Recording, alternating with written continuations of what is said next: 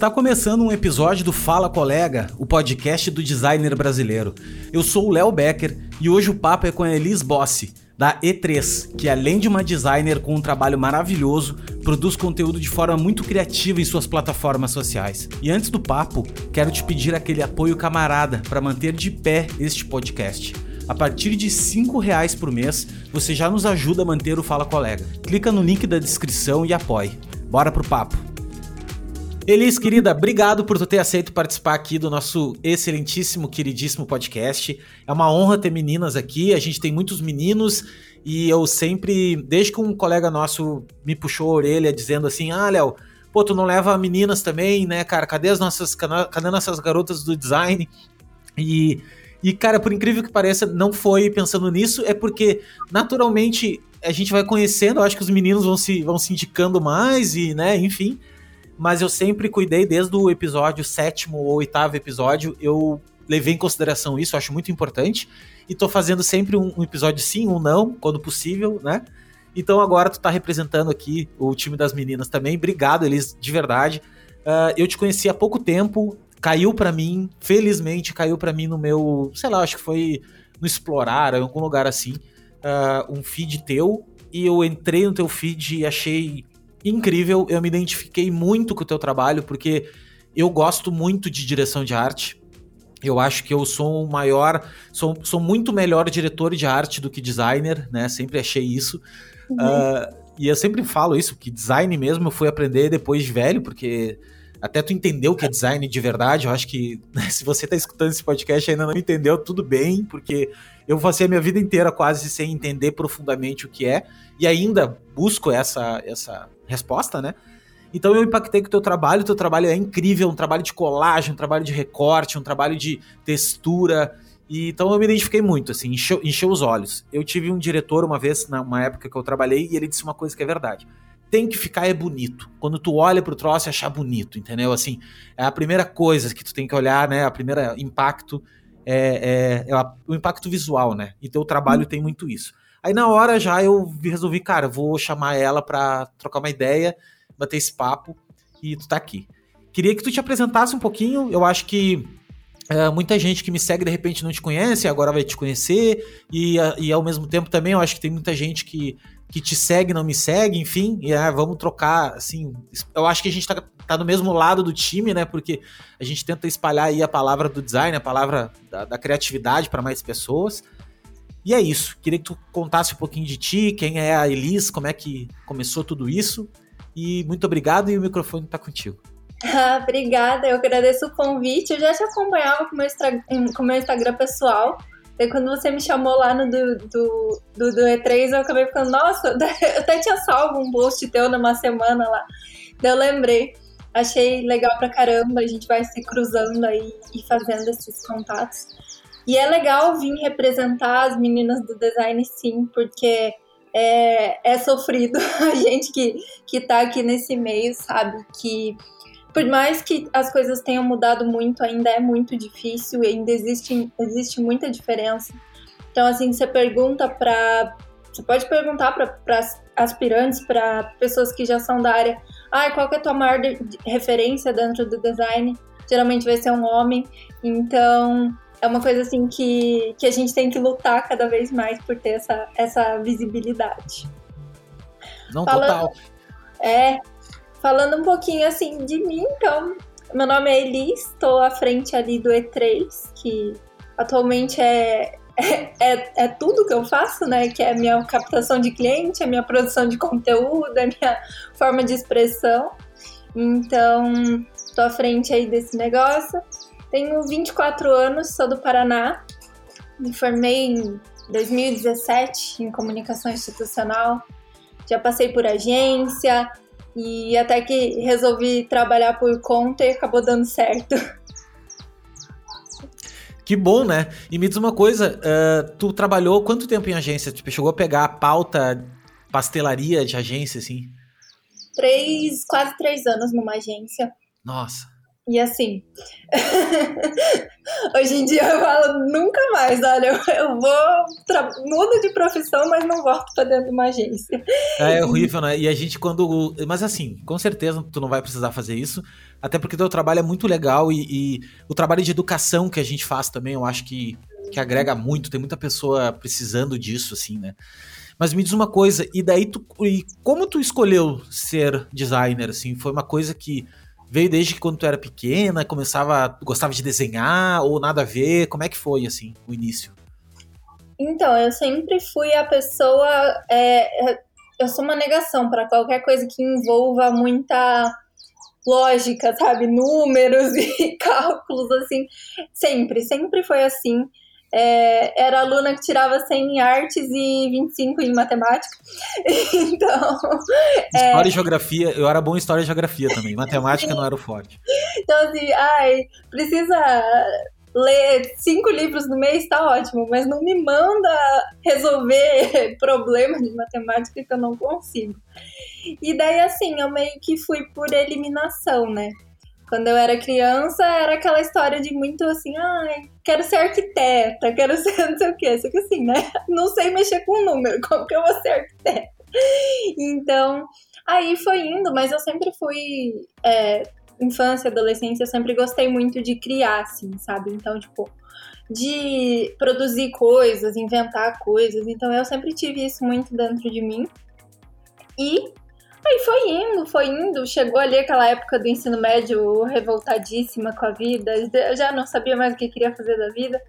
Aí encoquei que eu queria fazer jornalismo, e na hora de fazer a inscrição lá para o vestibular, acabei mudando, achei esse curso que era o Comunicação Institucional, me inscrevi e fui assim, meio meio sem saber o que, que, ia acontecer, se era isso mesmo que eu queria, né? Esse é a, o peso de você ter que escolher a sua profissão aos 17 anos de idade, né? Que é totalmente, que eu acho uma coisa completamente absurda. Uhum. Porque pensa só, eu trabalhei com, eu, trabo, eu trabalhei, eu vim da TI, né? O meu background, assim, é da TI, eu era o garoto do computador. Sempre gostei de informática desde criança. Aí eu não fiz faculdade. Eu saí com, sei lá, com uns 14, 15 anos, comecei a trabalhar. E, e daí fui entrar na faculdade com, quando eu tinha uns 28. Hoje eu tenho 36, né? Então, com 28, uhum. eu entrei na faculdade. E eu achei incrível a faculdade. Eu achei assim. Pensei assim, cara, como é que tem pessoas que. que... Porque até então eu vim totalmente autodidata, entendeu? Aprendendo as coisas meio fragmentadas, assim. E quando eu descobri que existia uma faculdade inteira sobre um assunto que eu era apaixonado, eu simplesmente surtei. Só que assim, isso porque eu tinha 28 anos. Isso porque eu já tinha vivido, cara. Já tinha, porra, passado toda aquela época de adolescente, de. Ah, de, de namorar, de. Sabe assim, de estar tá milhão, de estar tá sempre festa, tá com a cabeça em outra coisa, que eu acho que é normal a gente passar por, por essa fase, né? Todo jovem passa, né? Se não passar, isso vai, vai virar um adulto frustrado depois, né? Com certeza. Mas, mas eu acho que, que tá errado o momento de decisão. Eu acho que a decisão deveria ser realmente tu, tu começar a trabalhar um pouco. Cara, vai trabalhar um pouco, entendeu? Vai fazer algumas coisas da vida, né? Vai ter outras coisas, daí depois, mais velho, tu fazer essa decisão. Porque é uma decisão muito muito estratégica, assim, tu acaba botando fora, de repente, dinheiro, de repente, tempo. Várias pessoas que eu conversei aqui fizeram faculdade de outras coisas, nada a ver, né, pra, pra, até chegar no design, né? E eu acho errado, eu acho o momento errado de tu estar tá fazendo isso. Não, total. E eu vejo assim que, por exemplo, com a idade que eu tô agora, com a vivência que eu tenho agora, eu aproveitaria muito mais o aprendizado do que eu aproveitei naquela época. Que era uma coisa assim, tipo, ai, ah, tá, eu nem sei se eu quero isso da vida mesmo, então eu vou vir aqui para pegar um diploma no final. Assim, a sorte que eu dei é que realmente deu certo ali, funcionou a profissão para mim. Mas poderia ter sido uma coisa extremamente frustrante, né? Não, totalmente. Tá, e me diz uma coisa, daí tá, daí tu saiu, te formou e foi trabalhar numa agência de primeira, assim. De, de cara. E de eu, cara, me formei, tipo... eu me formei, tipo, em dezembro, em maio eu entrei na agência, um pouquinho antes de maio, talvez. E, assim, passei o período depois que eu me formei, eu até falei sobre isso no Instagram esses dias, que depois que eu me formei, eu tirei férias da vida, assim, tipo, Portfólio? Pra quê? Não vou fazer portfólio nenhum. Vou ficar aqui de boa em casa, deitada, vendo série que eu ganho mais. E daí, assim, passei por esse período. Aí chegou uma hora que eu falei: não, não, acho que é melhor eu, eu arrumar um emprego, né?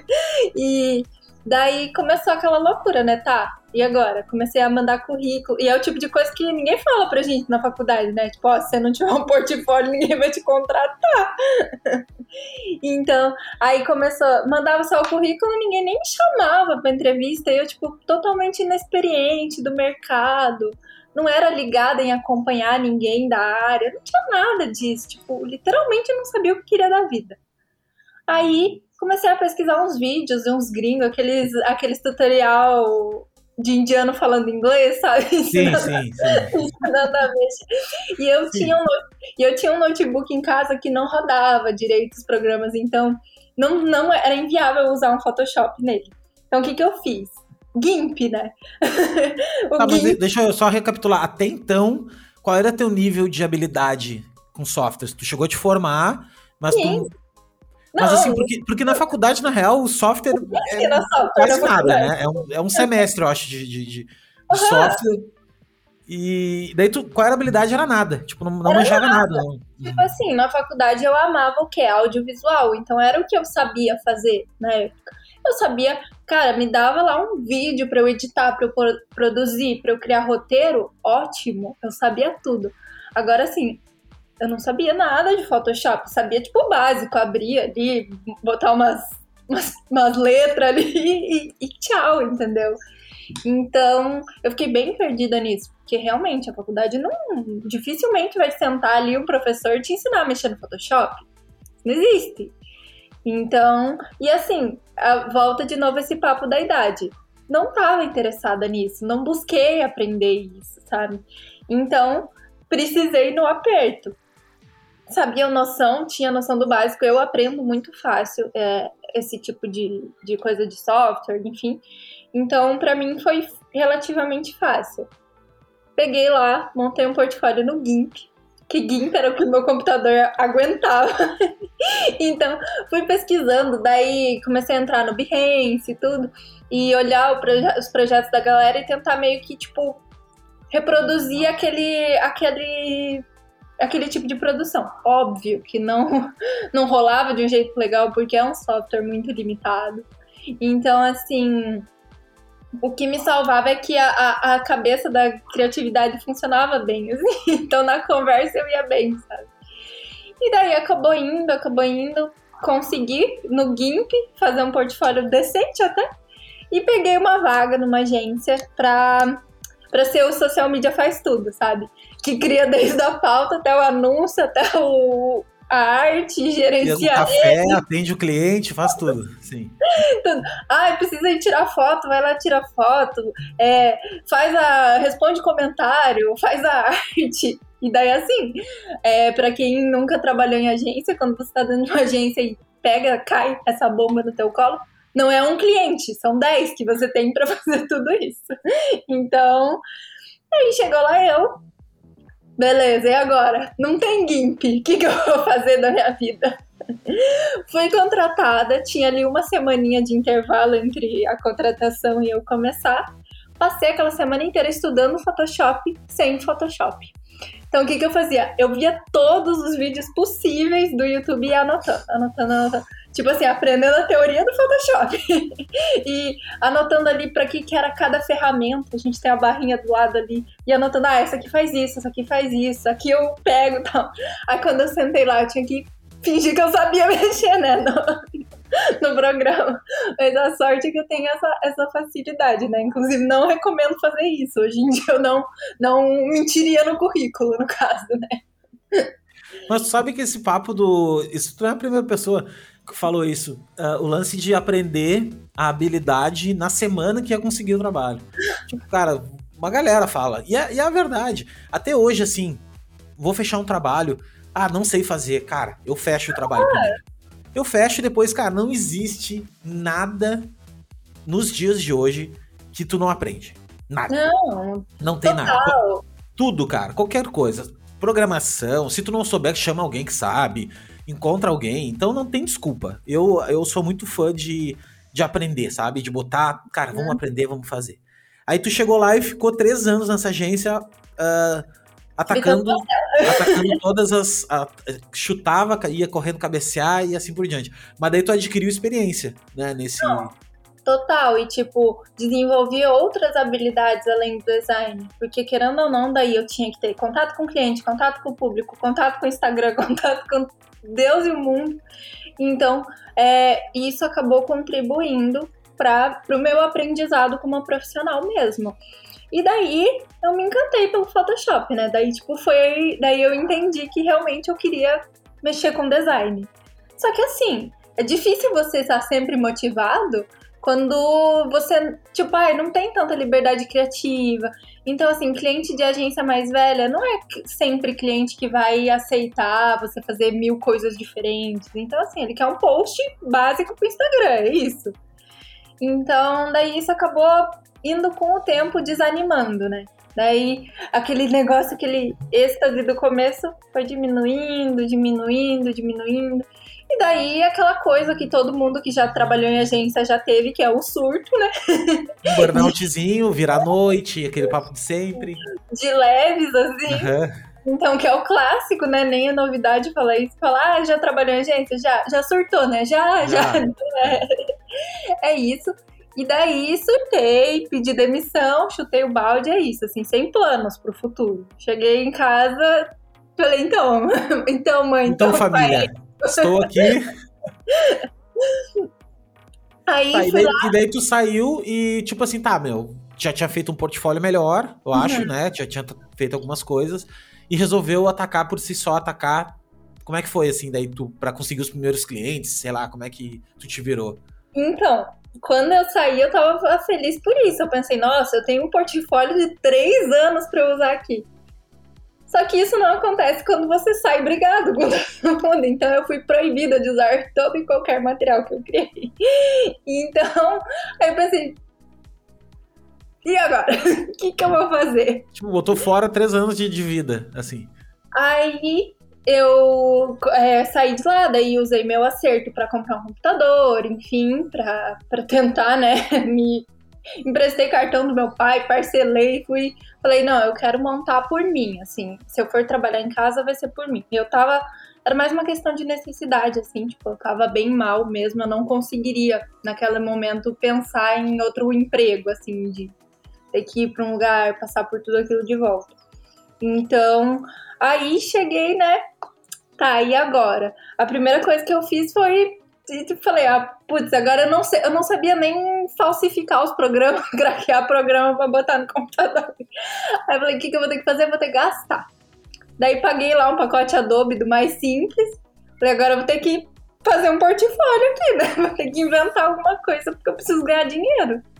E daí criei o um Instagram assim, sem pretensão nenhuma, só para captar uns clientes mesmo. E zero cabeça criar conteúdo, não. Fui pegando as pessoas da família. Meu namorado tinha se formado em arquitetura. Eu falei, vou fazer uma marca para você. Ele nem ia abrir nada, mas eu falei, não importa. Não, não mas é bom já ter. É bom já ter antes. Vou fazer, fiz identidade visual para ele, fiz, eu não, fui fazendo identidade, distribuindo, assim. A sabe? família toda tava com logotipo, carro adesivado, tava todo mundo não, identificado tudo certo, fui produzindo, falei, não, preciso de portfólio. E daí, como eu já tinha essa experiência de até anúncio que eu tinha tido, comecei a rodar uns anúncios assim, na sorte. Porque, putz, quem que vai contratar uma designer que fez, tipo, duas marcas né? com o próprio nome, né? E daí acabou que deu certo. Uma menina que eu nunca tinha visto na vida foi minha primeira cliente oficial, assim, paga, remunerada lá de Recife, se eu não me engano, assim, do outro lado do Brasil. E entrou em contato comigo porque ela tinha visto a, a marca que eu tinha feito pro meu namorado. Falou, nossa, quero uma coisa nesse estilo. Apareceu o anúncio pra mim e tal. Me deu total liberdade. A gente, tipo, criou uma parceria incrível, assim. E daí, a partir do trabalho dela, eu fui dando pau em anúncio porque eu só tava focada em vender, né? Eu precisava ganhar dinheiro. E fui rodando anúncio, rodando anúncio, até que eu fui fechando assim uma carteirinha legal. Mas é aquela história, né? identidade visual cobrando 300 reais e entregando em cinco dias. Era isso. É o logo, cartão de visita, as Não. cores e deu. É, tipo. e daí era o que dava, né? Então, assim, eu, nos primeiros meses foi aquela patinação. Saí de ganhar um salário considerável, porque eu não ganhava mal na agência, é, e ganhar 600 reais por mês com sorte. Então. E gastando em ads ainda. É, gastando, gastando com o programa, tendo que pagar o computador e a reserva do, do acerto dos três anos foi diminuindo, diminuindo, diminuindo. Aí eu comecei a ficar desocupada, né? Muito tempo livre, tipo, pouco cliente entrando. E comecei a ir de porta em porta na cidade. Então, assim, ai, amigo do meu pai, tem empresa? Vou lá. Ah, deixa eu cuidar aqui do teu Instagram, te cobro duzentão por mês. E daí fui fazendo isso por um tempo, assim. O primeiro ano foi muito de luta quanto a isso, assim. É, ganhando pouco, trabalhando bastante. E daí, conforme eu fui tendo tempo livre, eu comecei a pesquisar mais sobre conteúdo. Entrou na época, tipo, que foi 2000 e 2020 ali, que quando foi quando começou a pandemia, teve aquele boom de todo mundo querer produzir conteúdo, criar conteúdo e tal.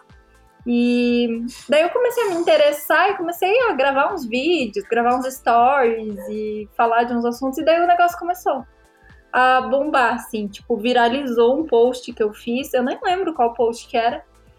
E daí, do nada, começou a chegar muita gente no perfil. E assim, eu sou assim no dia a dia, então eu não, não sou a pessoa que vai falar complicado, que vai falar sério, e a galera se identificou com isso, assim, sabe? Tipo. É, então consegui construir uma audiência legal e, e começou a entrar muito cliente também. E daí, assim, 2021 que foi que eu comecei a ver o estúdio realmente funcionando como estúdio, dando certo, gerando lucro, gerando engajamento. Então, foi, foi sofrido, mas valeu a pena.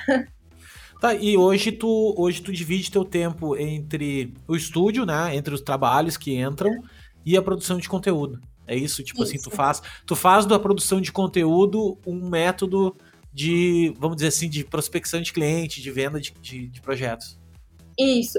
Eu uso o Instagram para impulsionar a autoridade, então eu sempre gosto de, de, tipo, pô, tô aqui, eu sei o que eu tô fazendo, eu sei o que eu tô fazendo.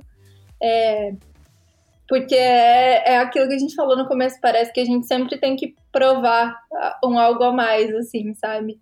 Então, como essa forma, assim, de um portfólio que capta clientes, que tá ali rodando, e meus clientes de identidade visual, que é o que, que realmente rende o lucro mensal, né?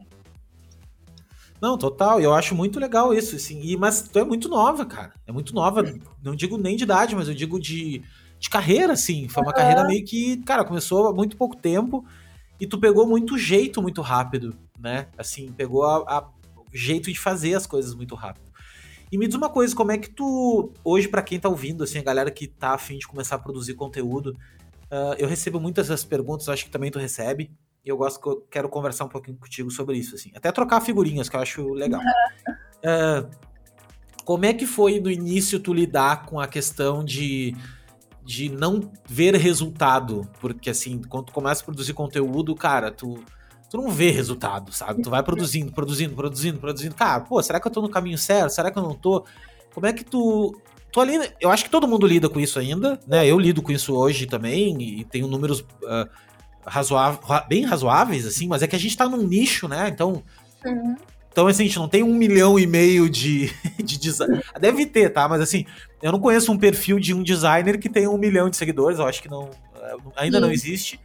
Mas uh, tem alguns números já. E mesmo assim, tem posts, cara, que eu faço que, velho, não engajam muito, entendeu? E hoje eu lido assim, hoje eu não tô nem aí. Hoje, tipo, cara, eu sei que não vai engajar muito. Só que o que acontece? Eu penso assim, tá? Eu quero ouvir da tua opinião. Eu penso assim, hoje eu tenho uma linha editorial e eu tenho uma. Não só uma linha editorial, mas eu, eu tenho um pensamento que é assim, cara, eu quero democratizar o design pra galera que tá começando, pra galera que, que, que não tem acesso à informação paga de repente e tudo mais. Então, esse é o meu objetivo. Tem posts que não são engajadores, mas que são importantes nesse processo. Entendeu? Tem post que eu coloco, cara, às vezes que é um pedacinho de uma aula, que se o cara prestar atenção naquilo ali, vai resolver a vida dele. Mas não, isso aí não dá like, entendeu? Isso aí não dá, não é legal. O que dá, o que dá realmente engajamento, assim, vamos dizer, engajamento, likes e tal, é lista. Ah, a galera adora uma lista de alguma coisa. É, coisas fáceis, entendeu? Coisas assim, é, rápidas. Obviamente que a gente tem a limitação da plataforma, né? A plataforma tem essas características. Mas eu quero saber de ti, assim, enquanto produtor de conteúdo, como é que tu lida com isso? Assim, como é que tu eh, aprendeu a lidar com esse processo de criar e muitas vezes o feedback não ser tudo isso? E como é que é, assim, pra ti? É frustrante no começo. Não digo nem no começo, porque eu ainda às vezes. É normal, você também deve, às vezes, tipo, meu, você putz, passou lá dois dias pesquisando, criando arte e tal, e chega lá, flopadíssimo tal, daí você posta um meme e viraliza. Aí, tipo, é, é, dá uma, uma sensação assim, na hora, meio de frustração, mas é você, é isso que você falou, é você perceber a diferença que você tá fazendo para alguém com aquele conteúdo e enxergar a tua meta. Pô, se tua meta é promover transformação e aquele conteúdo transformou que seja três pessoas, então, você já cumpriu a tua meta. Então, assim, é, ninguém, ninguém, ninguém começa bombando, assim, é muito difícil alguém, ah, pronto, meu terceiro post no Instagram aqui, às vezes eu recebo isso também, tipo, ai, eu tô desanimado, não engaja e tal. Daí você entra no perfil da pessoa, a pessoa começou faz dois meses. Tipo, cara, não é assim. Não, não é. Não passou um inverno ainda, não passou não. um verão ainda, assim. Tipo, meu, nem, nem a Beyoncé viralizou em dois meses e você quer que o teu viralize. Ganhando é, mil seguidores por semana, 10 mil por mês, não, tá tudo certo. Mas não é assim, então é muito de. Eu acho que é muito de a gente aprender a enxergar pelo que a gente tá fazendo o que a gente faz. Você tá criando o teu Instagram por quê? Para alimentar o seu ego, então ele vai ficar ferido se, se você flopar. Se você está criando para promover transformação, então enxergue desse jeito. Você está criando teu Instagram para educar, então você está cumprindo o teu propósito. Eu acho que é muito a gente se desligar disso um pouco, sabe? E, e enxergar os números como pessoas, né? Porque agora a gente olha muito tipo, nossa, que droga, só 300 likes. Meu, bota 300 pessoas na sala da tua casa. Não, cara, tu falou coisas importantíssimas, assim. A primeira delas é que eu penso nisso também. O negócio do número, cara. Que tu pensa assim, ah, tá, mas são 300 pessoas, são 300 curtidas. Velho, 300 pessoas, cara. Ou salvamentos, né? Que para mim, para mim a meta, a, a, o que mais me interessa são salvamentos, porque eu acho que é um conteúdo que realmente, pô, a pessoa. Porque curtir é fácil, né? Curtir ele e tal, mas a pessoa que salvou, a pessoa. Pô, achou interessante aquele conteúdo. Pode ser que sirva, né? E, e, mesmo que forem três pessoas, quatro pessoas, meu, tu transformou a vida de uma pessoa. Uh, no, tu sabe que hoje eu consigo hoje eu consigo rentabilizar um pouquinho meu perfil e tô cada vez mais focado nisso, assim, né? Uh, mas no início, bem no início, eu não, nunca ganhei um real para isso. E demorei meu, mais de ano pra, conseguir ganhar um pila com, com, com, com o negócio, né? Mas sabe o que, que me motivava? E me motiva ainda, na verdade, assim.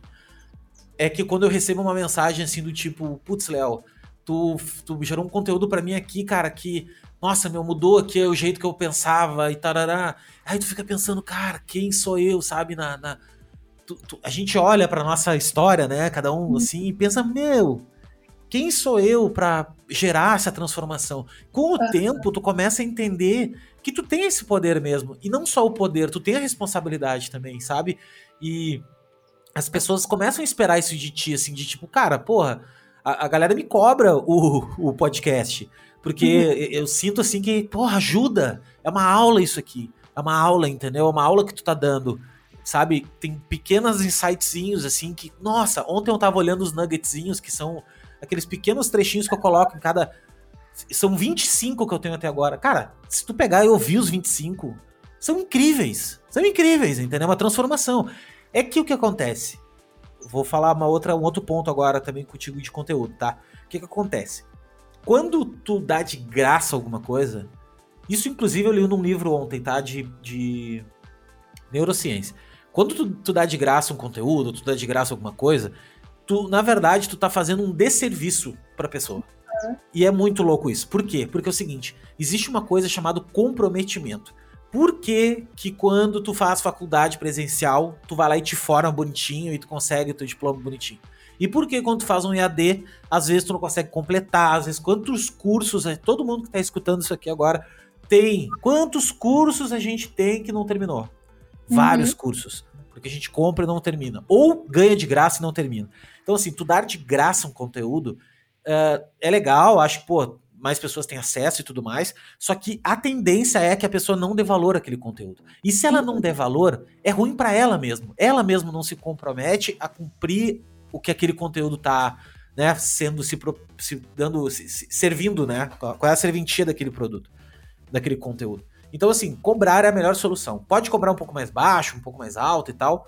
Então eu comecei a sentir essa experiência. Quando eu dou de graça alguma coisa, eu tenho aula no YouTube, velho. Aula de uma hora. Que eu explico um monte de coisa e tal que eu tenho no meu treinamento, velho. Só que quando a pessoa compra o treinamento, ela pagou pelo treinamento ela se compromete pelo treinamento, entendeu? É diferente. Eu não sei se quando tu percebe isso, assim, de. É, quando tu dá um conteúdo gratuito, eu não sei se tu já faz algum tipo de mentoria, se tu já. Uh, uh, como é que tu tá pensando no teu conteúdo, assim? Então, é uma coisa que tá nos planos até para esse ano, focar bem nisso, nesse lado educacional mesmo. Ano passado não teve como, porque foi assim, tipo, graças a Deus foi corrido. Então, é, é uma coisa que eu quero trazer assim, justamente porque é isso que você falou, sabe? Por mais que eu seja, que eu tenha consciência de que eu sou nova no mercado, que. É, é meu, você pega aí profissional com 20 anos de experiência, entendeu? O cara tem de experiência o que eu tenho de idade. então, mas que eu possa é, trazer isso para essas pessoas, sabe? Tipo, pô, meu, tá, você tem 20 anos, mas o que, que você tá fazendo pelo teu lado profissional? Faz o que você pode. É, até às vezes eu recebo perguntas assim, tipo, ai, é, ai, Elisa, eu queria tanto saber fazer, fazer tal coisa, mas eu não sirvo, eu não consigo. Ah, meu, você tentou? Ah, não tem dinheiro para comprar curso. Beleza, tem milhares de coisas gratuitas na internet. É isso que você falou, a gente não valoriza. A gente acha que o que, que vai ser bom, o que, que eu vou me comprometer. Aquele curso de dois mil reais que eu preciso, senão eu não vou ser um bom designer. Então, é, é você enxergar as oportunidades que você tem e saber extrair isso, sabe? Então, eu gosto muito de, de sempre trazer esse tipo de, de ponto pro meu conteúdo que realmente seja relevante, sabe? Tipo, coisas que eu queria escutar quando eu comecei. Porque eu, eu sempre brinco até nos stories que, tipo, é muito mais fácil a gente aprender com a cagada dos outros do que com a nossa. É muito mais então, barato, inclusive. então, tipo, presta atenção na cagada do outro, na vida do outro e, e tenta trazer isso pra tua experiência, né? Não, mas tu falou uma parada que, dos 20 anos. Eu tenho 20 anos de carreira, cara. Eu, eu trabalho, velho, antes da internet existir. Mas assim, deixa eu te falar uma outra coisa, que é a seguinte, ó. Que eu aprendi também produzindo conteúdo. Que é o seguinte. Se tu tem 3 anos de experiência, com certeza tem alguém que tem dois. Uhum. Tem muita gente que tem dois. Então tu tem um ano a mais que a pessoa que tu pode ensinar para essa pessoa, entendeu? Então eu tenho uma, uma tende... eu tenho uma teoria não, né? Não sou, não sou eu que tenho, mas é uma tendência de mercado, é uma tendência que nós estamos vivendo, é que todos nós somos professores. Todos nós somos educadores. A, a natureza nossa é passar adiante a informação. Então, é por isso que existe um boom de, de, de infoprodutos e de, de, do mercado da educação. Ainda mais no Brasil, que, é um, que, é, que a educação ela é tão sucateada, assim, ela é tão precária, né? É, que nem tu falou uma outra coisa também no início do nosso papo, que foi que é legal de, de retomar isso para você que está escutando, tá na faculdade, tá frustrado que a faculdade não te ensina a prospectar cliente, que a faculdade não te ensina a fazer um fluxo de caixa, que a faculdade não te ensina a atender os clientes, ela não vai te ensinar a fazer isso. Pode ficar tranquilo, calmar o teu coração e não não se estressar que ela não vai te ensinar. A faculdade, ela vai te ensinar a de design ao menos o pensamento analítico do design. Ela vai te mostrar como tu montar um projeto de design, né? O que que, quais são as etapas de um projeto de design, pesquisa, prototipação, ah, ela vai te ensinar vários, vários e vários uh, uh, livros e vários, uh, como é que é o nome da palavra? Autores que uhum. são incríveis de tu ler, que é muito legal tu ler, porque na hora de você vender um projeto é, é o que faz a diferença, é tu saber explicar design, uhum. né? Que é o mais difícil, mas ele não vai te ensinar a prática. E a Elis falou exatamente isso. Ela falou que quando ela. Quando tu saiu da. Né, tu, tu saiu da faculdade, tu não sabia fazer isso. Né? Tu não sabia que tinha que criar um portfólio. Tu não sabia que, opa, cara, mas e aí, né? Como é que eu faço? É, então foi, foi um ponto mais difícil, assim, né, no teu dia a dia.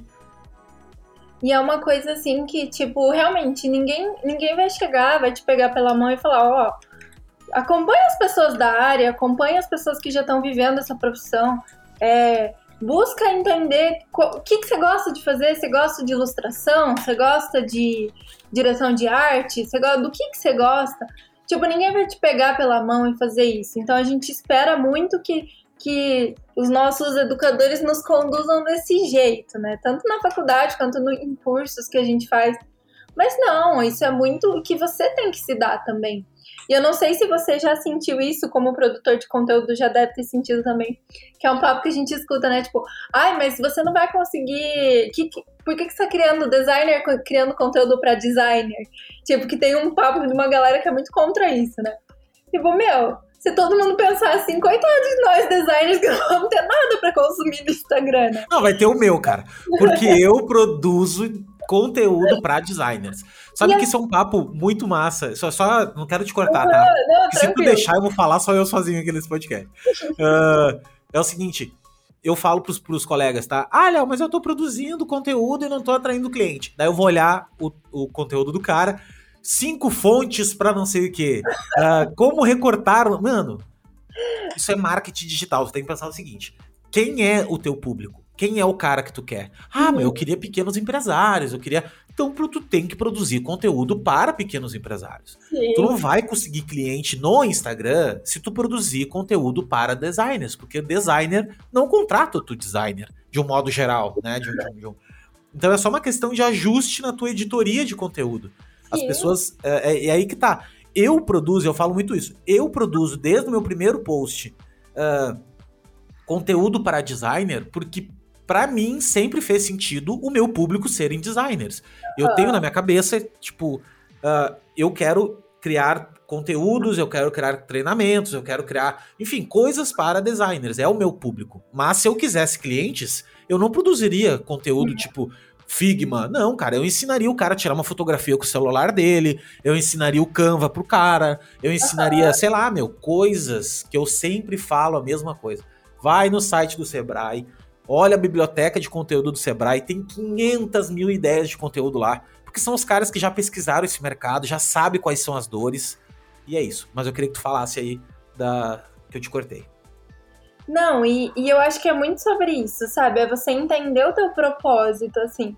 Eu virei a minha chave de produção quando eu entendi que eu queria me posicionar com autoridade no meio.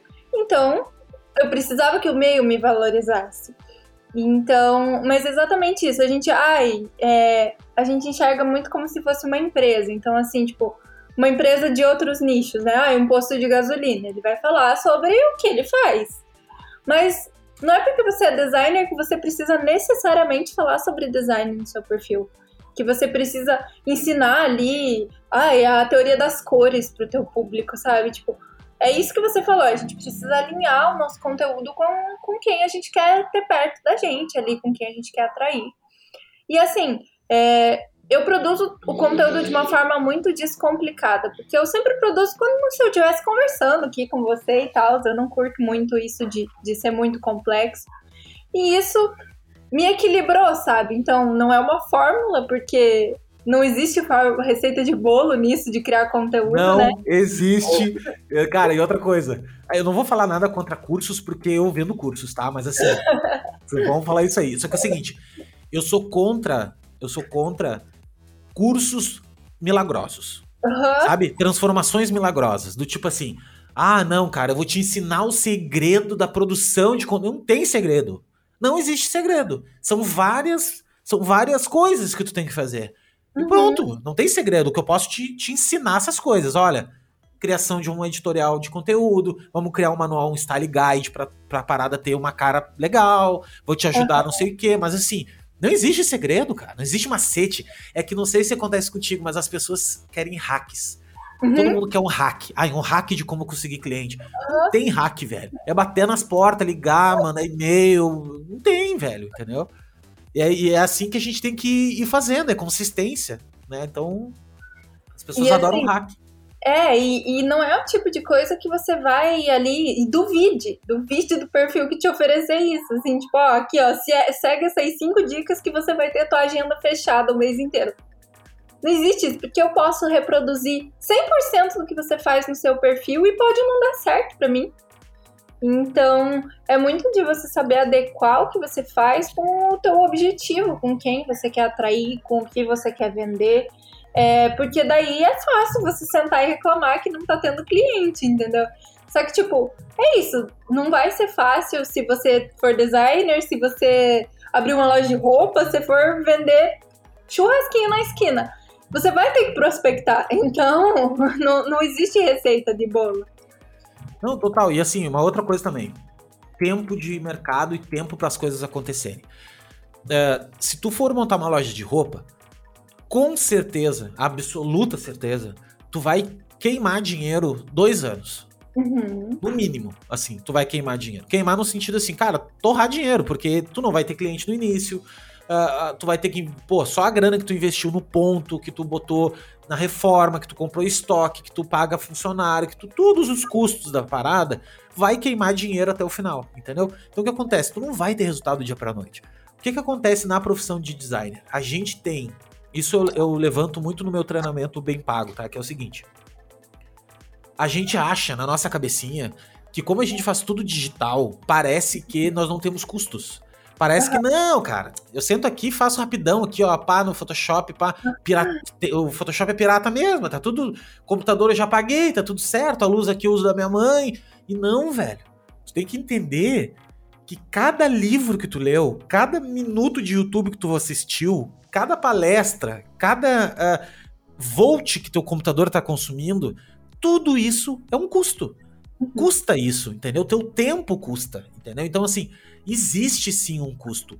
O nosso trabalho, trabalho de um, de um designer, vamos falar aqui de um trabalho de um criativo como modo geral, é um trabalho intelectual. Ele é um trabalho que não que não é que nem de um pedreiro que tu vai lá e levanta o muro, que tu olha pro muro, porra, eu levantei o muro nós, nossos muros que nós levantamos, são projetos que muitas vezes são ideias, que uhum. muitas vezes são coisas intangíveis, que não tá, não tá ali. Na, na, ah, a gente desenhou, às vezes, às vezes a gente não desenha, às vezes a gente dá uma ideia, a gente escreve um, roteiro, a gente faz. Então, uh, uh, é, é ter essa noção que tu não vai ganhar do dinheiro do dia pra noite.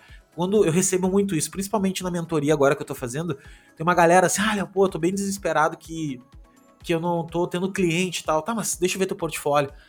Velho, portfólio. Nossa, nível 4, assim, ainda, sabe? A pessoa nem mocap ela usa ainda. Ela, uhum. não, ela não descobriu o fantástico mundo do mocap. Então, daí eu tenho que dar um passo atrás com ela, entendeu? Diz, olha só, cara, vamos, primeiro de tudo, antes de tu querer conseguir cliente, a gente tem que é fazer um bom portfólio. Porque sem um bom portfólio não vem o cliente. É, é, é, a, é a ponte que vai fazer, né? Tu te conectar a isso. Agora falando um pouquinho de cliente, tá? Como é uhum. é que hoje tu prospecta teus clientes ou não prospecta mais, uma coisa vai ligando a outra e o boca a boca vai acontecendo. Tu usa ainda tráfego pago. Como é que, como é que funciona no estúdio hoje assim?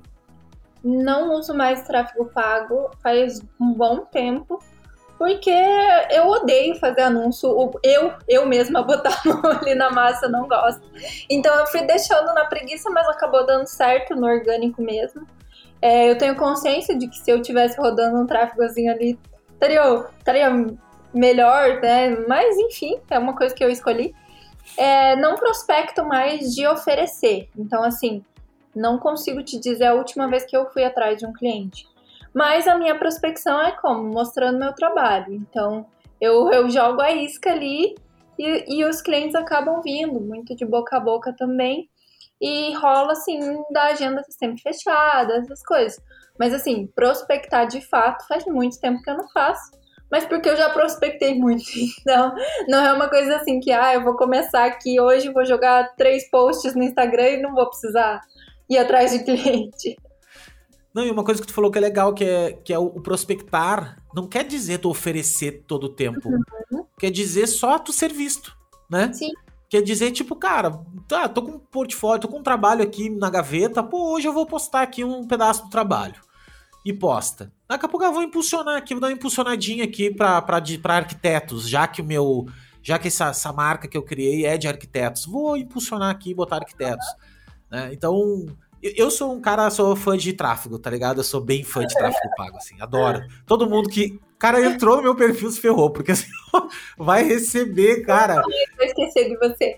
Mano, ninguém esquece de mim. Todo mundo fala isso pra mim, Léo, tu é o cara que. Tanto é que estou gravando agora um treinamento para doméstica, que me convidaram, muito incrível, para sobre tráfego para criativos. Que, porque uhum. os caras reconheceram, eles viram, porra, Léo, mas a menina que faz a curadoria. Cara, eu só vejo tu em todos os posts, né? E eu gosto mesmo, trabalhei. Uh, eu trabalho com a internet há muitos anos, assim, a, pela, nos bastidores, né, da internet. Já produzi. Peguei bem o iníciozinho da internet, lá em 99, 98, assim. Uh, e daí fiz site muito tempo. Então tenho, eu tenho um background bem, bem longo, assim, com a internet. Então, para mim, fazer tráfego é uma coisa meio óbvia, assim, sabe? Penso, cara, não, meio que não tem, não faz sentido para mim não ter. Mas na minha estratégia, né, as estratégias que eu utilizo, não isso aqui não é uma regra para todo mundo e tal. Mas que nem tu disse mesmo, se tu não tem cliente nenhum, não tá, tá zerado, porra, faz tráfego, cara. É, é uma maneira fácil de tu, fácil não, né? Mas é uma maneira rápida, né? Ao menos mais rápida de tu chegar em mais pessoas, ao menos, e oferecer, né, teu teu serviço para mais pessoas. E usar, e usar esse tempo, né? Tipo, pô, tô parado aqui, não tenho cliente. Meu, constrói um portfólio, entendeu? Você não precisa ter cliente para ter portfólio.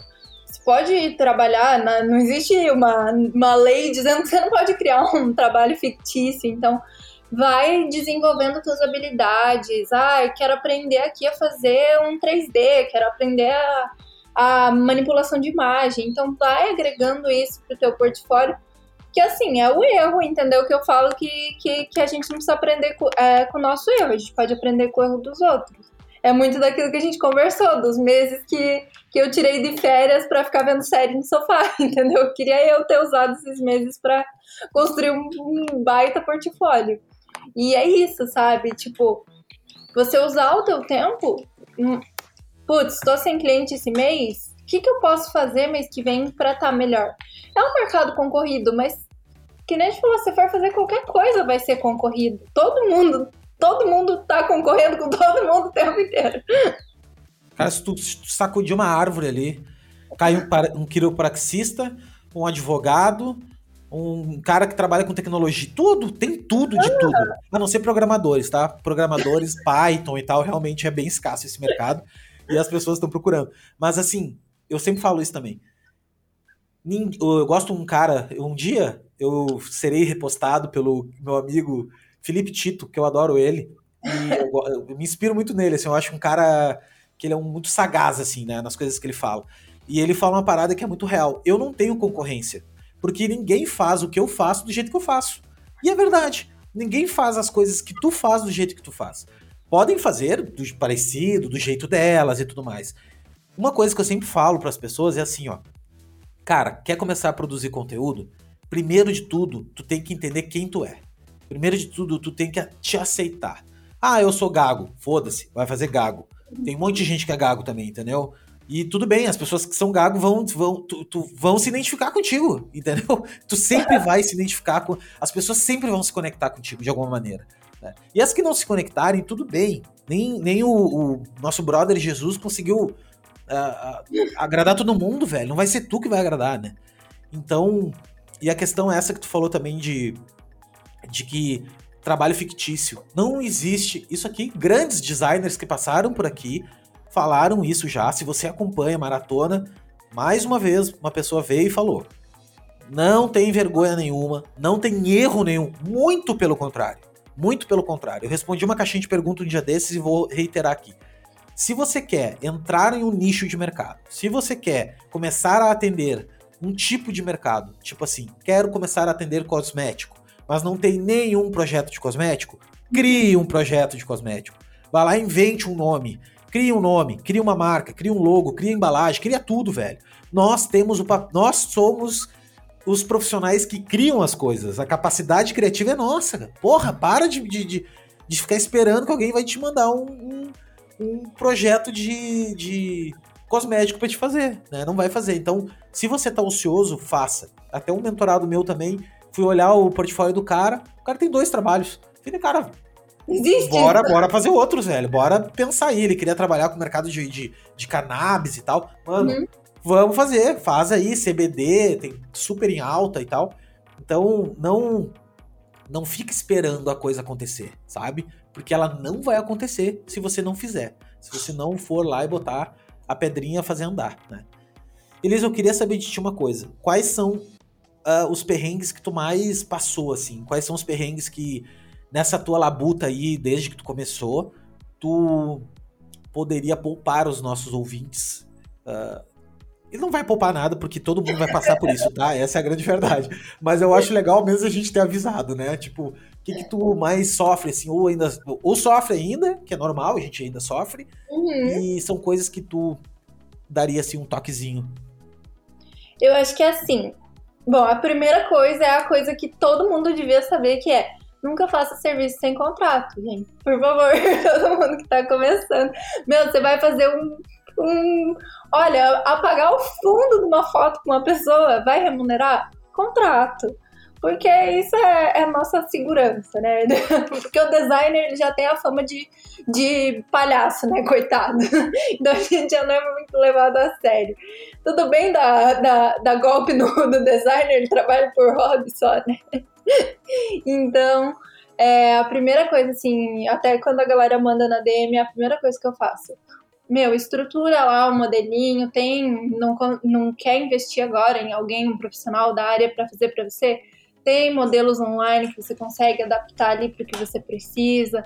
É, trabalhe com contratos e, não, e tenta receber 50% adiantado, pelo menos, também. Porque esse negócio de trabalhar na confiança nunca dá certo. Não, total, cara. E contrato Uh, sabe que eu gosto de uma série chamada Suits, que é. Uhum. Que eu adoro, cara. Simplesmente eu adoro. Eu sou um cara das séries dos filmes, né? Eu adoro. Assim, adoro. Na verdade, eu acho que eu mais aprendi com série e filme. E essa série tem o Harvey Specter, que é um advogado. Não sei se tu já viu, mas uhum. é um advogado. É um advogado muito foda. E, e ele tem uma assistente, que é a Rachel. E a Rachel é aquela moça que casou com o príncipe Tanana, né? Uhum. Aí tá, cara. é o seguinte, tem uma cena que ela, eu já vi são oito. São oito. Eu já vi dez vezes as oito temporadas, tá? E eu, bom, parei de ver porque eu já sabia de Cora, né? Daí é o seguinte, tem uma cena, bem no início, no primeiro episódio, eu acho, que ela tá falando com, com o Mike, que é o, o cara, né, o assistente, e ela diz o seguinte: cada hora, cada linha, cada coisa, cada telefonema, tudo é computado e tarifado, tá ligado? Tudo é tarifado. Então, assim, é a mesma coisa para nós. Nosso trabalho é intelectual. Se a pessoa te ligar e te dizer o seguinte, Léo, eu queria trocar uma ideia contigo. Naquele momento tu tá trabalhando, velho. Uhum. Entendeu? Isso que é uma sacada que tu tem que parar para parar para entender que não é só quando tu abre o software e tu começa a trabalhar que tá contando o teu trabalho. Por isso que acontece assim, tu pegar alguns trabalhos, alguns clientes mais tóxicos assim, que são aqueles clientes que te sugam a energia. O cara uhum. te liga mil vezes, o cara quer trocar 500 ideias, o cara quer que tu vá lá 20 vezes lá no lugar, ver, fotografar, ter ideia. Ah, vamos fazer brainstorming com todo mundo. E tu fica, e tu fica, e tu fica. Que sendo que na hora que tu vai trabalhar pro cara, tu trabalhou pra caramba, mas o que tu tá cobrando, ah, tudo bem, é só um tratamento de foto que, que eu fiz. Então, desde o início tem que cobrar. É o que tu disse, é. cara, desde o início. E assim, se a gente é tirado pra palhaço, que realmente eu acho que tem, tem, uma, tem uma. Existe gente, eu vou falar, cara. Tem colegas que estão escutando esse podcast aqui que eu tenho certeza que já tomaram mais calote do que receberam dinheiro. Uhum. É uma coisa meio absurda de dizer, mas com o tempo, com o decorrer da, da, de eu conversar com muita gente todo dia, galera, eu descobri que não é tão, tão, tão pouca gente assim. Uma galera toma calote. Muita gente toma calote. Eu fico pensando, pra caramba, eu fico pensando, como é que tomam tanto calote? Mas, daí, mas é aquele lance. Primeiro, não fazem contrato. Segundo, não cobram 50% antes. Cara, tem que cobrar 50%. A não ser assim que, pô, for um trabalho de 20 mil reais, que, que pô, é, é diferente, entendeu? Um trabalho maior, que tem um, um, período maior. Aí tudo bem, tu negocia ali 30% antes, tu faz uma. Mas é outro patamar. Né? A gente não tá falando disso, a gente tá falando de trabalhos aí de, de 500 mil reais, 2 mil reais, 5 mil reais que seja, né? E daí tu. Mas assim, de qualquer forma, eu sempre cobro 50%. Até os de 20 mil. Porque eu penso o seguinte: o, o primeiro esforço inicial nosso é muito maior que o depois. O, o início que é demorado né? É tu pesquisar, é tu ir atrás, depois desmembrar, depois desdobrar a peça. Isso é mais fácil de fazer. Né? Então o, risco é muito maior no início. Né? Então faça e assim, contrato. Assim, e é aquilo que a gente falou, do valorizar as coisas grátis. O cliente funciona assim também. Meu, você vai estar tá trabalhando com ele de graça ali, ele não vai estar tá nem aí pro teu briefing, ele não vai te responder quando você precisar, porque para ele tanto faz, ele não gastou aquilo ainda. Mas assim, tipo, a partir do momento que, que dá uma doidinha no bolso, que ele investiu dinheiro, ele vai estar disposto, a mais disposto, pelo menos, a, a se dedicar naquilo, né? Não, total. Sabe uma coisa que esses dias uma, uma menina mandou uma mensagem dizendo assim: Léo, o que, que eu faço por o, o cliente não quer me mandar os dados pro contrato? E eu disse, na hora, meu, não trabalha. Tipo, não trabalha. Não, Léo, Zé, eu disse o seguinte: faz assim então.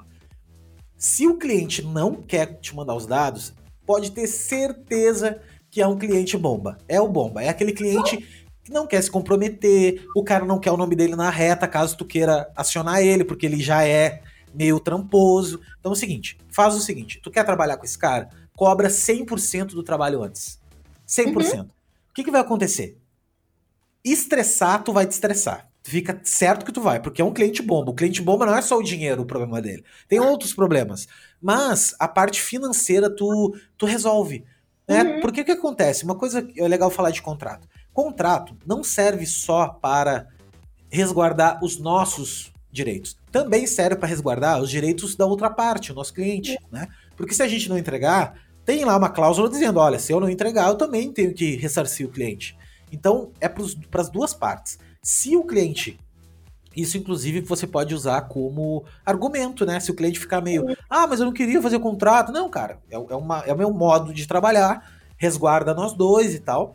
E se o cliente não quer resguardar o lado dele, você resguarde o seu. Que é tipo assim, então tá, cara, então eu quero 100% do valor antes, que daí tudo bem. Daí, vambora, quer trabalhar dessa forma, se tu não quer resguardar o teu lado, né, vamos dizer assim, se tu quer entrar no risco, eu não posso entrar no risco, tá tudo bem, tudo certo. E lembrando a máxima de todas que é: contrato é para quando dá merda. Porque Sim. quando tá tudo bem, tu não precisa de contrato. Não né? Então, nada. É, é uma se... É tipo seguro, você paga pra não usar. Exatamente. É que nem seguro. É exatamente isso. Tipo, quando, te, quando pegar fogo lá o troço, que tu, não, que tu não botou seguro, que tu vai ver? É que nem backup. Eu uhum. nunca tive backup das minhas coisas. Até um dia que veio um vírus safado, que eu era da época dos pirateias, essas aí, dos piratas, que entrava no site russo lá pra baixar crack. Fui baixar um crack. Meu, peguei um vírus, mas um vírus, assim, não era pouca coisa. Que começou a trocar todos os meus arquivos por uma configuração lá, sei lá o que, que eu não conseguia mais acessar os arquivos. Perdi metade do meu HD, entendeu? E daí eu só fui dar valor ao ao 229 por mês aí do, do, do Adobe depois, né? Então, uhum. cobre do cliente, não é vergonha nenhuma, inclusive é, faz parte do, do te posicionar como profissional. Uhum. te posicionar, né? Eu acho que ser um profissional é isso, é tu mostrar que, olha, eu trabalho com um contrato, eu tenho prazos, eu tenho um cronograma, eu tenho uma empresa, um CNPJ aberto, eu, eu te emito uma nota, eu acho que tudo isso faz parte, né, do, do, do, ritual de um profissional, né? E outra coisa, assim, que, tipo, a galera que, principalmente quem tá começando, e até quem já tá há algum tempo e não faz isso, que eu não enxergava o benefício pra gente até eu fazer é limites. Limites com o seu cliente. Porque se você quiser comprar pão às três da manhã e bater na padaria, o padeiro não vai abrir para você. Então, por que, que você, designer, tem que levantar da sua cama no sábado às duas da manhã para fazer uma arte porque o cliente quer? Isso não ele existe. esqueceu, porque ele esqueceu É, que, de te avisar. Então, assim, sinto muito. Se eu não comprei o pãozinho hoje, eu vou ter que esperar amanhã até as 8 da manhã e o mundo não vai acabar. Você não é um cirurgião que, que atende plantão de emergência. Então, Meu, tu falou uma palavra, tu falou agora a frase que eu uso, só que eu uso outra frase, que é a seguinte: a gente não salva vidas. Uhum. A gente não tem um órgão dentro de uma bolsa que tem que ser levada às É. pressas. Não, a gente não faz isso, cara. Caia na real, bem na real, assim, ó. Vamos ser bem humilde. Tipo assim, a gente, o nosso trabalho, ele é. Eu acho que o nosso trabalho ele é fundamental ao ponto de que quanto mais, quanto melhor for o design de qualquer coisa, tanto funcional quanto visual, melhor é a nossa vida. Eu acho que é isso, tá? Porém, não faz diferença nenhuma se sexta-feira eu fizer isso ou Ou se segunda. segunda de manhã eu fizer, entendeu? Não vai fazer diferença. e E, o, assim, e o lembro, contrato te ajuda nisso, né? Aham, e eu lembro que quando, quando eu comecei, eu fazia aquilo, né? De número pessoal para cliente, é isso aí, tá tudo certo. Quando eu migrei, quando eu separei, tinha cliente que ficava brabo. Tipo, como assim você não vai me responder no domingo? não vou, eu sinto muito, eu não trabalho no domingo. E, e você saber assim, tipo, beleza. É, meu, eu lembro que no começo, às vezes, eu privava, é, não respondia, não atendia no fim de semana, postava stories lá, tipo, no estúdio, ah, sei lá, tô de boa aqui, a pessoa respondia stories. Oi, responde meu WhatsApp. Não, não é porque eu tô com o celular na mão que eu tô trabalhando, né? Tipo, então, você educar o teu cliente e entender que você é um profissional como qualquer outro profissional. Então, sempre que alguém vem perguntar isso na DM pra mim, eu falo: você é um profissional como qualquer outro profissional. Se você quer comprar é, papel higiênico no mercado às três da manhã, não vai ter, não vai estar aberto o mercado. então, por que, que você tem que estar ali, entendeu? É, Tem que enxergar o designer como ser humano, que, que dorme, que né, precisa dormir, tomar banho, conviver com pessoas. Isso, quem dá o limite é a gente. É a Uhum. gente que dá o limite. É a gente que, que ah, diz não quando tem que dizer não, né? Não atende cliente no final de semana quando não tem que atender. E, e daí senão tu fica culpado. Ah, não, é que eu não posso agora aparecer aqui no. Eu não vou fazer um stories agora, porque senão ele vai ver que eu tô. Cara, que isso, velho? Tu é um- imagina, tu é um. Tá refém? É refém do, do- dos clientes? Não, não existe. Não existe isso. Tem que. Tem que se portar como um profissional desde o início. E, e parte desses princípios, assim, sabe? Ter uma conversa, fazer um briefing, ter um briefing, faz um contrato depois, explica como é que o teu processo de trabalho funciona e colocar limites. E esse lance que tu falou de dar, de dar telefone pessoal e tal, isso é aquele ve- velho lance de quando tu, no início, assim, tu quer fechar de qualquer jeito os negócios. Então tu fala qualquer coisa, entendeu? Tu diz, cara, não, eu faço, entrego. Não, não, deixa pra mim. Aí depois tu só te ferra, porque tu. Eu já me ferrei muito, cara. De fechar um negócio assim e. Ah, cara, depois eu fui olhar o que eu fechei. Horrível, muito mal fechado o trabalho, sabe? E outra coisa. Não, e outra coisa que eu quero também, só fechar esse adendo dos contratos, é o seguinte. Não eh, quando for fechar um trabalho que, que tem um período um pouquinho mais longo, do tipo assim, ah, se o, se o trabalho requer que o teu cliente te envie algum material para o trabalho ser produzido, coloque no, male, no maledeto eh, contrato. Por que que eu vou dizer isso? Porque é o seguinte, o que, que aconteceu comigo uma vez? Ah, fiz, fechei um site, porque eu gosto de fazer site também, né? Aí fiz um site para um cliente, não fiz o site, mas assim, fechei com ele, pá, projetão, 25 mil reais, marca, ah, massa, top, uma reformulação de uma marca, fechei um site, assim, por 25 mil eu vendi até minha mãe e só não entreguei, né? Mas assim, fechei um super projeto, muito bom, parcelei ele umas três vezes e tal, beleza. Ah, marca incrível, fiz no primeiro mês a marca, tal, segundo mês, beleza, fiz ali papelaria, tudo o resto e tal. Chegou na hora do site, dependia do cliente me enviar muita coisa. O que, que aconteceu? Aconteceu que demorou um ano pro cara é, me enviar o troço. E o que, que acontece depois de um ano? Primeiro, tu já não tem saco nenhum mais pra fazer aquele Você projeto. gastou todo o dinheiro que Cara, você o dinheiro eu gastei no terceiro mês, já não tinha mais o dinheiro, que, que, que eu acho horrível isso. Eu não sou fã de receber nada antes, tá ligado? Tipo, Eu não gosto Ah, de receber inteiro. Cara, eu vou receber 100% antes, eu acho uma merda. Porque fico assim, ó, cara, eu Você prefiro ter.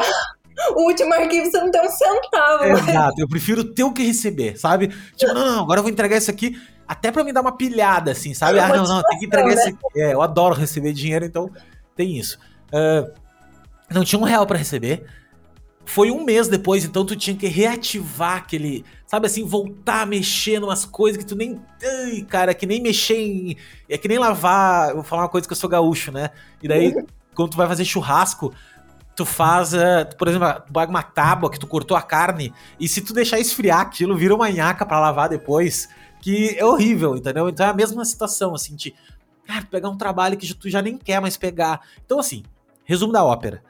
Coloque no contrato assim olha, você tem até 30 dias, 90 dias, sei lá, bota um período ali para ele te mandar os, os materiais. Porque senão o cliente vai ficar te cozinhando, entendeu? Porque para ele é uma demanda ele fazer isso aí também, né? Então, tome esse cuidado, porque senão tu vai e... perder dinheiro e tempo também, né? E eu aprendi isso apanhando também, que não só a data de prazo para você entregar, é, quanto também para o cliente te pedir as coisas. Porque assim, já aconteceu comigo, foi até por isso que eu mudei meu contrato de seis meses depois o cliente vir querer alterar alguma coisa. Tipo, pô, seis meses que eu te entreguei o negócio, mas não constava aquilo no contrato. Então, coloca lá, se previne é, numa cláusula falando, ó, após a finalização você tem 15 dias para ter o retorno. Enfim, define o teu pra prazo. Um, é um futuro ajuste, caso tenha. Se o cliente quiser ajustar daqui seis meses, beleza. Aqui tá meu orçamento, a gente vai abrir um novo serviço e vai custar tanto. Porque senão, tem cliente que se depender disso, vai passar, que nem você falou, vai passar um ano, vai estar tá ali você trabalhando para ele ainda sem, sem já tendo gasto todo o dinheiro que você recebeu. Não, tá louco, é, é funcionário público, assim, parece o teu sócio, daí vira. É horrível, né? Então tem que cuidar, assim, contrato é uma, uma brincadeira. E assim, tá tão fácil fazer um contrato hoje. Digital, né, cara? Tu faz, tu manda ali um link pro cara, o cara assina, então não tem desculpas, assim, né? Total. Elis, muito obrigado pelo papo, cara. Tu é uma menina, pô, incrível aí, papo massa demais. Eu queria que tu, para finalizar, eu queria que se tu pudesse falar pra Elis lá atrás, quando começou, aquela menina que não sabia exatamente o que queria fazer, se tu pudesse dar uma dica para ela hoje, com o conhecimento que tu tem e, e sabendo que existe Bitcoin e tudo mais, o que, que tu diria para ela lá atrás, assim? O que, que tu diria para ela lá atrás que faria diferença? É, acompanhar pessoas da área, entender realmente como que funciona a comunicação. É, beleza, o que, que um designer vai fazer ali no dia a dia? Como que é esse trabalho? Como que eu vou captar clientes se eu for isso? Então, tipo, realmente acompanhar pessoas que trabalhem com isso. É... Portfólio, né? Aquela coisa. Portfólio é isso. É, se dedicar, não tem cliente. Busca lá uns clientes fictício, faz logo pra tia, monta o um portfólio, aprende a mexer em software. E, e, e isso, sabe? E assim, é, não se prender. Às vezes a gente, tipo, principalmente quando começa, você pega aquele primeiro emprego e você abraça nele, assim, com unha e dente, acha que nunca mais o mercado vai se abrir para nada para você. E, e não deixar isso te limitar, sabe? E tipo assim, e como, que né, a gente falou no começo, como mulher na área, um conselho para Elis como mulher na área não aceite é, babaquice de, de homem da tua área, se, se imponha. Saiba se, se impor, se você conhece teu potencial, não deixe o teu gênero ser um delimitante. É, babaquice a gente sempre vai escutar, a gente vai receber menos, a gente vai ter cargos menores, mas saber se impor, explorar isso, encontrar o melhor, porque se eu tivesse feito isso há três anos atrás, há quatro anos atrás, eu sei que já estaria em outro patamar, mas as coisas acontecem do jeito que tem que acontecer. Total. E eu pergunto isso e, e, e, eu acho que não existe a resposta certa, porque o que te trouxe até agora foi o, foi o caminho que tu trilhou, então não teria como, né? Mas é legal falar isso porque é, uma, é um ponto de perspectiva, né? Como se a gente olhasse para trás e dissesse, puta, isso aqui é o importante. Na verdade, uhum. tu sintetizou agora o que é importante, né? É tipo, cara, seguir andar com os tubarões e fazer e realmente fazer portfólio, cara, que é as coisas que vão fazer a diferença para ti, né, nesse, nesse uhum. momento.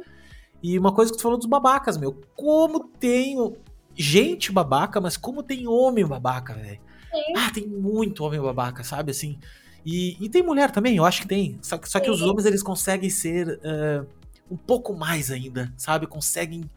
E a gente vive numa sociedade muito machista ainda, muito. Ai, cara, uma, uma sociedade muito idiota, sabe? Assim, realmente idiota. A palavra é essa, é idiota. Ela não tem outra. Uhum. As pessoas, ela, elas limitam as outras pessoas por pela cor da pele, pelo sexo, pela orientação sexual, pelo o que que isso tem a ver, entendeu? Todo mundo é, é, é, o mesmo DNA, velho, é ser humano igual, mesmo não, mas assim, é o mesmo, é o mesmo, é o mesmo ser, velho. Que que eu, eu nunca, eu nunca nem comprei esse tipo de briga, apesar de que eu acho importante, uh, porque para mim sempre pareceu muito óbvio, sabe? Sempre pareceu muito óbvio. É aquele velho papo, né? Ah, eu sempre tive, eu tenho, não, eu não tenho nada contra, eu tenho amigos que são gays, tenho amigos que são negros, tenho não, mas, mas quando aperta alguma situação, a pessoa não, não fala, não toma uma, uma, uma, um lado, né? E assim, eu nunca tomei muito lado porque eu não falo muito de. Não falo muito de política, não falo muito de religião, porque eu acho que são assuntos delicados, né? E eu sou um cara, porra, homem, branco, hétero, é meio complexo de ficar tomando dores de umas outras pessoas. Mas eu sempre levanto a bandeira, assim, sempre, ao menos ofereço, assim, né, a, a, consideração de, cara, eu luto pelo. Eu luto por todo mundo, sabe? Eu, eu luto pela igualdade de verdade, assim. Eu não tenho distinção nenhuma de, de gente, de pessoa, de raça nenhuma mesmo, velho. E eu acho uma babaquice quando eu vejo números do tipo que mulheres ganham 20%, 30% menos do que homens, uh, ou negros, né? Tem, tem bem menos negros na, por exemplo, aqui no próprio podcast, cara, eu não consegui entrevistar ainda nenhuma pessoa negra. Né? E eu tô tentando, tô indo atrás, tô... mas é poucas, assim, são, são poucos acessos que tu tem, até porque não tá dentro do meu meio. E aí uma coisa vai levando a outra, tu tem que sair fora da tua bolha, né, pra, pra conseguir atingir. Mas eu acho que é, da, é a missão nossa aqui. Se eu tô, se eu tô querendo é, é comunicar, né, fazer, a, fazer esse papel de comunicador, é da minha é minha responsabilidade ir atrás disso. E estou indo. Estou, pode ficar tranquilo que Total. logo, logo teremos cada vez mais pessoas aí para participar e contribuir com a nossa cena, né? Muito obrigado, Liz, de coração, de verdade aí, tem, ganhou mais um amigo e espero poder, espero que esse papo tenha te ajudado também e quem está nos escutando também, que quem fica até o final aí, uh, eu agradeço demais porque escutar a gente, cara, duas, uma hora aqui é. eu acho incrível, eu acho uma coisa incrível. Últimas palavras. Agradecer o convite e é isso. Galera que tá começando, persista se isso for o que você realmente quer fazer. Galera que já tá um tempo no mercado, não seja babaca. e é isso aí. É, eu nunca tinha falado dessa história, eu resolvi falar, sabe? Esse podcast eu fui bem falante, eu falei bastante nesse podcast, sabe? Que, que eu acho que foram vários papos que a gente que é legal, assim, é legal falar e foi muito bom. Então é isso. Brigadão por você que escutou até agora. Obrigado, Elis, mais uma vez. E a gente se vê na próxima. Valeu!